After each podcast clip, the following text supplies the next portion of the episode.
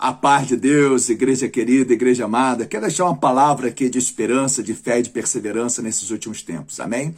A Bíblia diz que um dia Moisés estava morto e Deus falou assim para Josué: Josué, assim como eu fui com Moisés, assim eu serei contigo.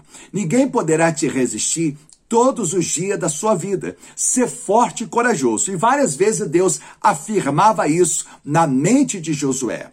Mas chega um dia que Josué é colocado à prova, ele é desafiado a resgatar no seu coração aquelas sementes dadas por Deus. Então vai ter momento da sua vida que aquela palavra que você tem recebido diariamente, que você tem absorvido através da meditação diária, ela seja colocada em xeque, ela seja colocado em prova no mundo espiritual. É só você observar em Josué capítulo 10 que vai chegar o um momento que aquilo que Deus havia falado com Josué lá no capítulo 1, preparando ele. Por que, que Deus estava fazendo isso com Josué? Porque a Bíblia diz que o amanhã pertence a Deus. Então Deus sabia as batalhas que viria pela frente. Então Deus já conhecia e ele conhece o futuro. Deus é o alfa e Deus é o ômega, claro. Então quando nós observamos Josué capítulo 10, no versículo 5, cinco reis se ajuntaram deram as mãos para lutar contra Josué, com todo o seu exército.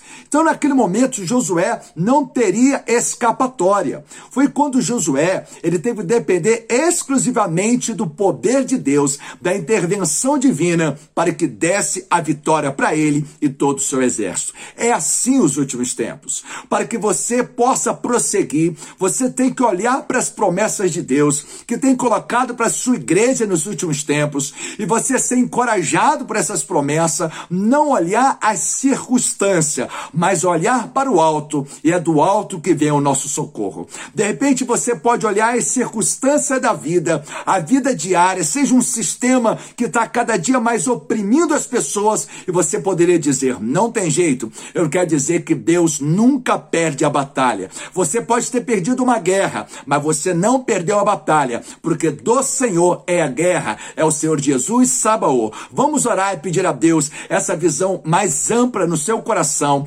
assim como Deus ampliou a visão de Josué.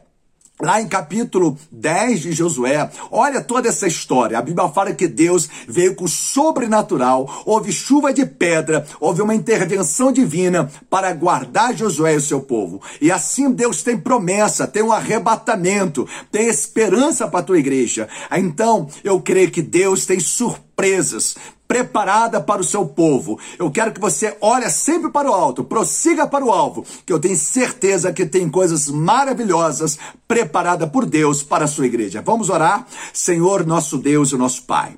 Nesse momento eu quero te agradecer, te glorificar, te agradecer. Eu tenho certeza, meu Pai, que o Senhor está guerreando as nossas guerras e preparando um tempo novo para o teu povo, para a tua igreja. Eu peço que o Senhor venha, meu Pai, borbulhar, Senhor, borbulhar a essência do Senhor Senhor dentro de cada coração e que o sangue derramado da cruz do Calvário venha aspergir, meu Pai, nos umbrais de cada casa, de cada janela, de cada vida, meu Pai, que está me ouvindo. E assim, meu Pai, haja um encorajamento ministrado pelo teu forte Espírito, que haja, meu Pai, a fortaleza do teu Espírito Santo a cada dia proclamando Cristo e cada pessoa que me ouve, meu Pai, venha ter uma vida restaurada, transformada, tocada pelo teu forte Espírito. Eu abençoe abençoo teus filhos e tuas filhas, em nome do Pai, do Filho e do Espírito Santo. Olha para o alto, meu irmão, minha irmã, porque é do alto que vem o nosso socorro. Um beijo no coração de todos, em Cristo Jesus.